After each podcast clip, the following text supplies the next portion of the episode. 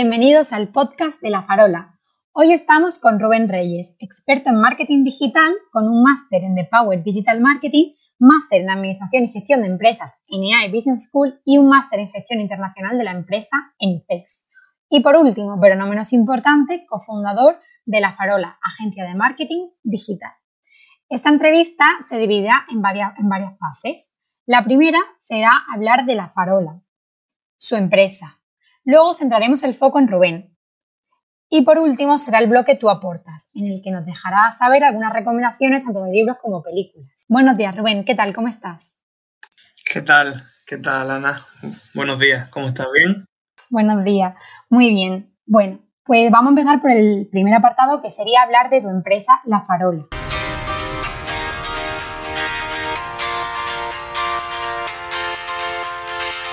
Rubén, ¿cómo y por qué nació La Farola? Vale, pues mira, La Farola nace en 2020. Eh, en marzo empezamos a idearla. Eh, yo con, Amber, que es la, socia que, está conmigo. Y bueno, nace porque nos damos cuenta de un gap de mercado importante que es, esa, ese volumen de pymes, ¿no? de pequeñas empresas que no tienen los medios o no conocen eh, los medios necesarios para digitalizarse. con la situación de la COVID-19 se crea una gran necesidad de digitalizar procesos de venta online, de, tiendas online y demás, que muchos dueños de empresas pues de mediana edad no, sabían o no, tenían tiempo de gestionar. Entonces se nos ocurre la idea de esta agencia de marketing que, tiene como, como lema ¿no? acercar el marketing digital de alto nivel a tu negocio, ¿no? a los negocios de, de, Málaga. ¿Qué aspecto del marketing digital dirías que se abarcan en La Farola? ¿Qué servicio ofrecéis? Bueno, pues la verdad que es una agencia de marketing bastante completa, lo, lo tenemos dividido como en tres categorías diferentes y de hecho si se entra a la web se ve claramente, tenemos una parte de diseño en la que trabajamos tanto el branding, tema de logos, imagen, eh, en general la creación de marca, ¿no? Luego tenemos una segunda parte, un segundo departamento de marketing, que sí que está más diferenciado pues, con temas de SEM, de SEO, eh, email marketing, gestión de campañas de publicidad y un, montón de servicios que usamos básicamente para darles empujón al cliente a aumentar las ventas. Y luego, pues en un, en un tercer eh, punto, ¿no? un tercer departamento, hablamos de tecnología de tecnología que se aplica a creación de web, eh, todo el tema de landing page y, demás. Muy bien, muy interesante. ¿Cuáles crees que son las principales barreras que hacen que algunas pymes no salten al mundo digital? Bueno, pues yo diría que hay, que hay varias, ¿no? Por un lado está el, desconocimiento, ¿no? El, desconocimiento que pueden tener los empresarios o los autónomos a lo que a lo que la digitalización les puede hacer, ¿no? Son gente que se ha quedado un poco desfasada y que no saben hasta qué punto todos esos procesos digitales les pueden ayudar.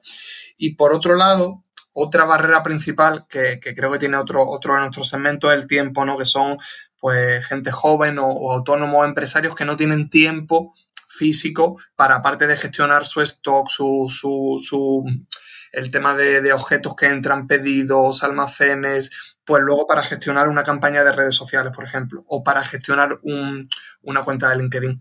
Por lo tanto, pienso que ese sería un segundo, un segundo problema. Y luego, principalmente, la parte económica. No hemos visto que en Málaga, de media, las agencias de marketing digital suelen cobrar más del doble de lo que nosotros pedimos por los servicios. Y entonces pienso que si une el desconocimiento que puede tener una persona por, por, por, lo que le puede hacer un SEO o una página web y a eso le unes que te piden 2.000, 1.500 o 3.000 euros por una página web, pienso que eso tira para atrás y, hace que las personas no se lancen a, todo este mundo digital.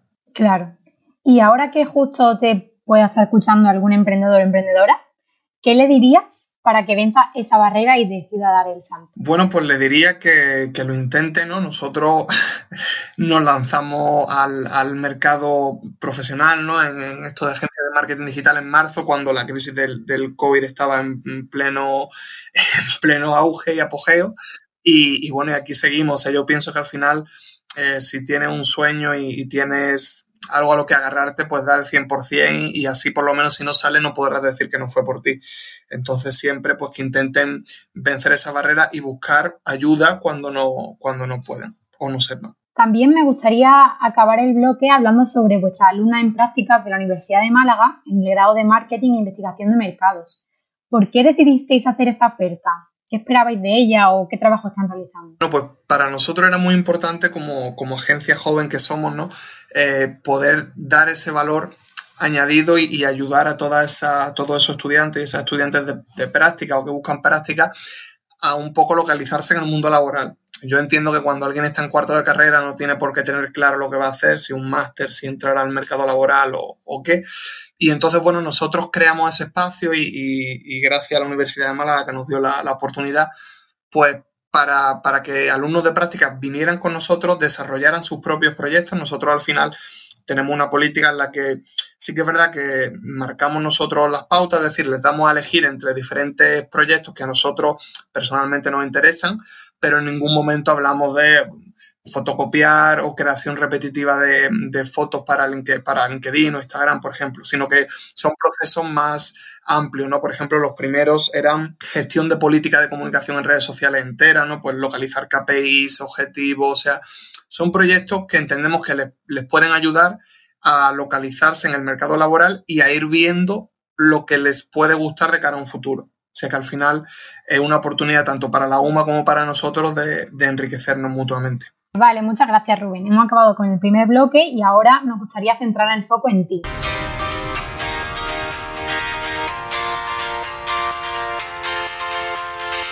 Y mi primera pregunta sería, ¿cuál es el mayor reto que tienes con tu papel específico, tanto en la farola como en la realización de dos Masters? ¿Y cómo crees que vas a superarlo? Bueno, el problema es es el tiempo. tampoco, tampoco hay mucho más, ¿no? Es verdad, me gusta mucho una frase de, Alejandro Magno que cuando le preguntaron cómo logró conquistar el mundo dijo que evitando distracciones. Eh, al final yo creo que, todo se puede hacer. Es verdad que hay que saber dosificarse muy bien y, y localizar los puntos en los que tú puedes suponer un, valor añadido especial. Y bueno, en esa línea yo creo que hay que saber optimizar el tiempo lo máximo posible, saber que el día tiene 24 horas y que si dormimos mínimo 6, pues bueno, el resto lo, ponemos poco a poco en lo, que, en lo que podamos. Y diría que eso, que mi mayor reto es el tiempo. Luego es verdad que personalmente, pues el hecho de gestionar los máster y, la vida profesional a veces se puede complicar, pero eh, siempre con una buena gestión no, tiene por qué haber más problemas de lo, de lo necesario. Muy bien. Y además, si tuvieras un extra de presupuesto, ¿cómo lo gastarías y por qué? buena pregunta. Pues mira, si tuviera un extra de presupuesto, lo gastaría en, publicidad. Pienso que, al final el, tema digital ha llegado para quedarse. O sea, al final, es verdad que si, si se miran los últimos estudios, la digitalización era un proceso que iba a tardar 10, 15 años, pero que iba a llegar. Y lo que ha hecho la situación de la, de la COVID-19 ha sido ampliar y multiplicar esa digitalización por 20 o por 30 y al final ha llegado ese momento y ese momento es ahora. Tenemos que saber adaptarnos a las redes, saber eh, localizar nuestro segmento de mercado en, en Internet y al final aprovecharnos de todas las, automatizaciones que hay, de todas las mejoras e innovaciones que nos pueden permitir llegar a ese público que de verdad nos necesita y, ayudarle en la medida de lo posible, que al final se trata de aportar valor al cliente y que él esté contento y nosotros pues también. ¿Cómo sigues aprendiendo para estar al tanto de todas estas cosas dentro de tus roles? Bueno, pues yo o sea, pienso que, el aprendizaje es constante, o sea, no se puede dejar en ningún momento, pero no en el mundo profesional en general. O sea, un abogado tiene que seguir siempre formándose, un profesor, eh, un médico, es decir, siempre en la vida, si tenemos ese, ese, gusto por el conocimiento y por formarnos, siempre habrá algo en lo que nos podamos formar.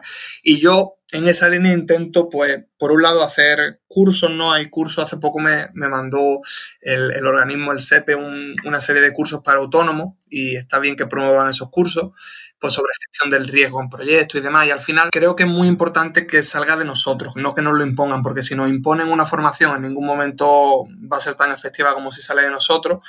Y tampoco eh, formarse equivale a gastar mucho dinero. Quiero decir, te puedes comprar un libro y, formarte, autoformarte, puedes hacer cursos gratuitos, que hay un montón, hay plataformas, eh, Miriada X, hay plataformas donde puedes formarte y no requiere un, un coste excesivo. Y al final hay que pensar que al formarnos, ¿no? al, invertir ese tiempo en nosotros y ese conocimiento, eh, nos mejoramos, nos damos más valor añadido y luego eso de cara a un futuro pues, pues es muy importante y ya de hecho de cara al presente se utiliza.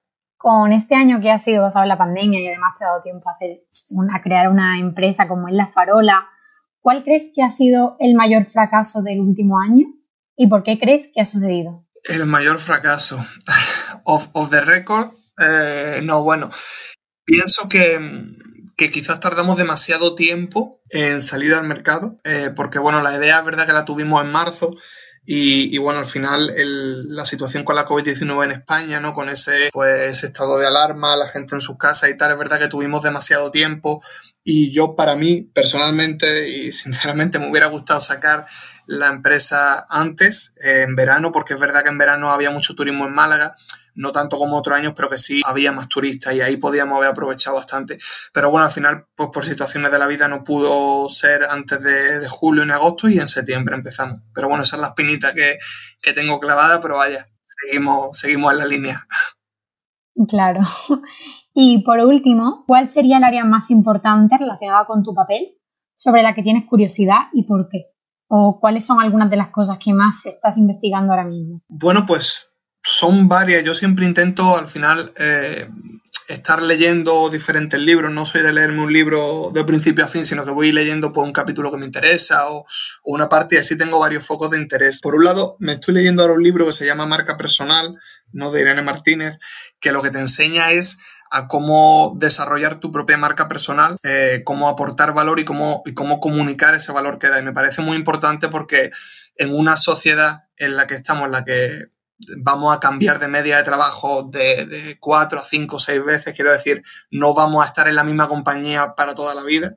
Esos para toda la vida que se llevaban antes ya no se llevan tanto. Es muy importante que sepamos comunicar nuestros valores.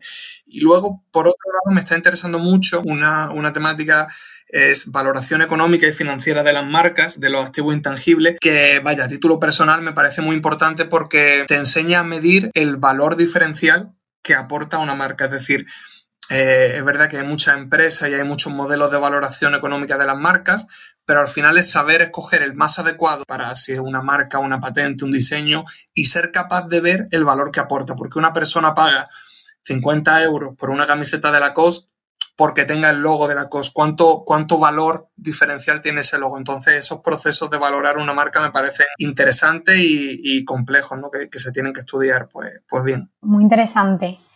Ahora vamos a pasar a un bloque que ya que además que ha hablado de algunos libros, eh, tú aportas.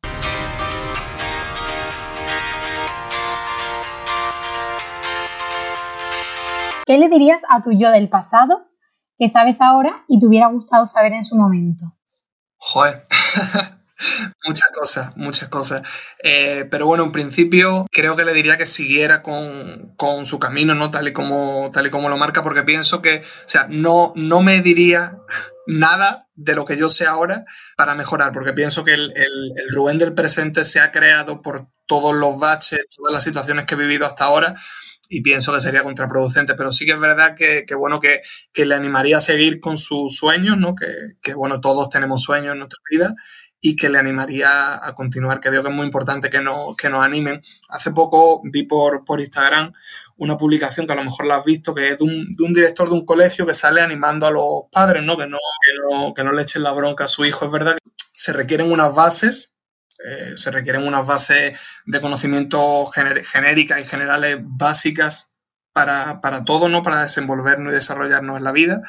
Pero pienso que tampoco, o sea, no todos los niños van a ser matemáticos, ni todos los niños van a ser ingenieros, ni médicos, ni traductores. Por lo tanto, eh, ya hasta cada uno tiene su, dominio y tiene su, su conocimiento y pienso que bueno que se tiene que desarrollar eso. Por lo tanto, lo vi hace poco y, me llama mucho la atención que, nada, que siga soñando ese Rubén del pasado y que, y que vaya todo bien. Pues sí. Y ya por último, para finalizar la entrevista, a la gente que nos está oyendo ahora mismo, ¿qué le recomendaría de libro o de películas interesantes? De libro o de película. ¿Cuál no? Eh, bueno, eh, ahora mismo el, libro que estoy leyendo de marca profesional, este libro de Irene Martínez, la verdad que está muy bien. al final es un libro que te explica claramente cómo localizar eh, tu valor añadido, ¿no? lo que tú eres capaz de aportar en una, en una sociedad, en tu entorno y demás. Y pienso que es muy importante porque nos enseña pues claves de, comunicación, eh, temas de cómo gestionarnos, bueno, es bastante importante. Y luego, no sé, Eh, hay un libro que está muy interesante que lo, leí hace poco que se llama Metas, ¿no? Estrategias prácticas para determinar y conquistar los objetivos de Brian Tracy.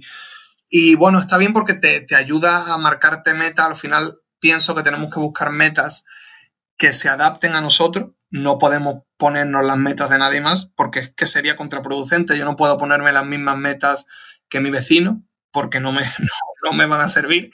Entonces es muy importante que sepamos medir los objetivos que nos ponemos, que sean objetivos que por un lado nos supongan un challenge, ¿no? Que, no, que nos supongan un reto y por otro lado que no sean imposibles. Yo no puedo soñar de hoy a mañana convertirme en astronauta, pero sí que puedo ir poniendo las primeras piezas eh, para conseguirlo. Por lo tanto, bueno, es importante marcarnos esas metas que, bueno, que a largo plazo pues, nos lleven a, lograr nuestro, nuestro sueño. ¿Alguna película que quieras recomendar o...? Película. Bueno, pues no sé, a ver, también que como te decía, el, tiempo es un factor que ahora mismo no, me sobra, pero bueno, me, estaba, estaba leyendo, vaya, estaba leyendo, estaba viendo un documental hace poco en Netflix que se llama Cuadernos de Entrenador, es una, serie de documentales que produce LeBron James, eh, que están bastante bien porque cogen a coach y a entrenadores americanos y extranjeros y te cuentan un poco sus, sus cinco tips para, para lograr una vida equilibrada, sobre todo en el mundo profesional.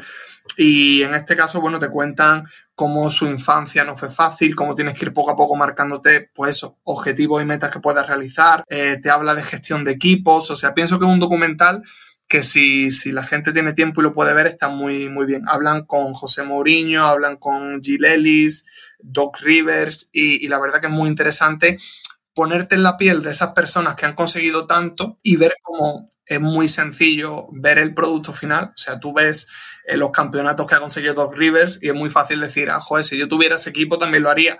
Pero tienes que ver todo, o sea, tienes que poner en sus zapatos, ¿no? Y ver por todos los pasos por los que ha pasado hasta llegar ahí y, ver cómo, cómo, le fue. Así que pienso que es muy, muy interesante.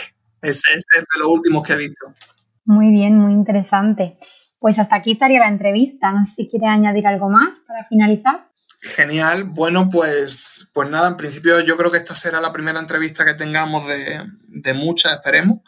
Así que cualquier, cualquier tema, cualquier sugerencia que nos quieran comentar, eh, cualquier persona que esté escuchando el podcast, tiene nuestro email en la, en la página web, ¿no? En lafarola.org. Y, y nada, en principio aquí estamos para lo que queráis. Y, y nada, muchas gracias por, por escucharnos. Estupendo. Pues muchísimas gracias a todos y nos vemos en la próxima entrevista. Muy bien. Hasta luego.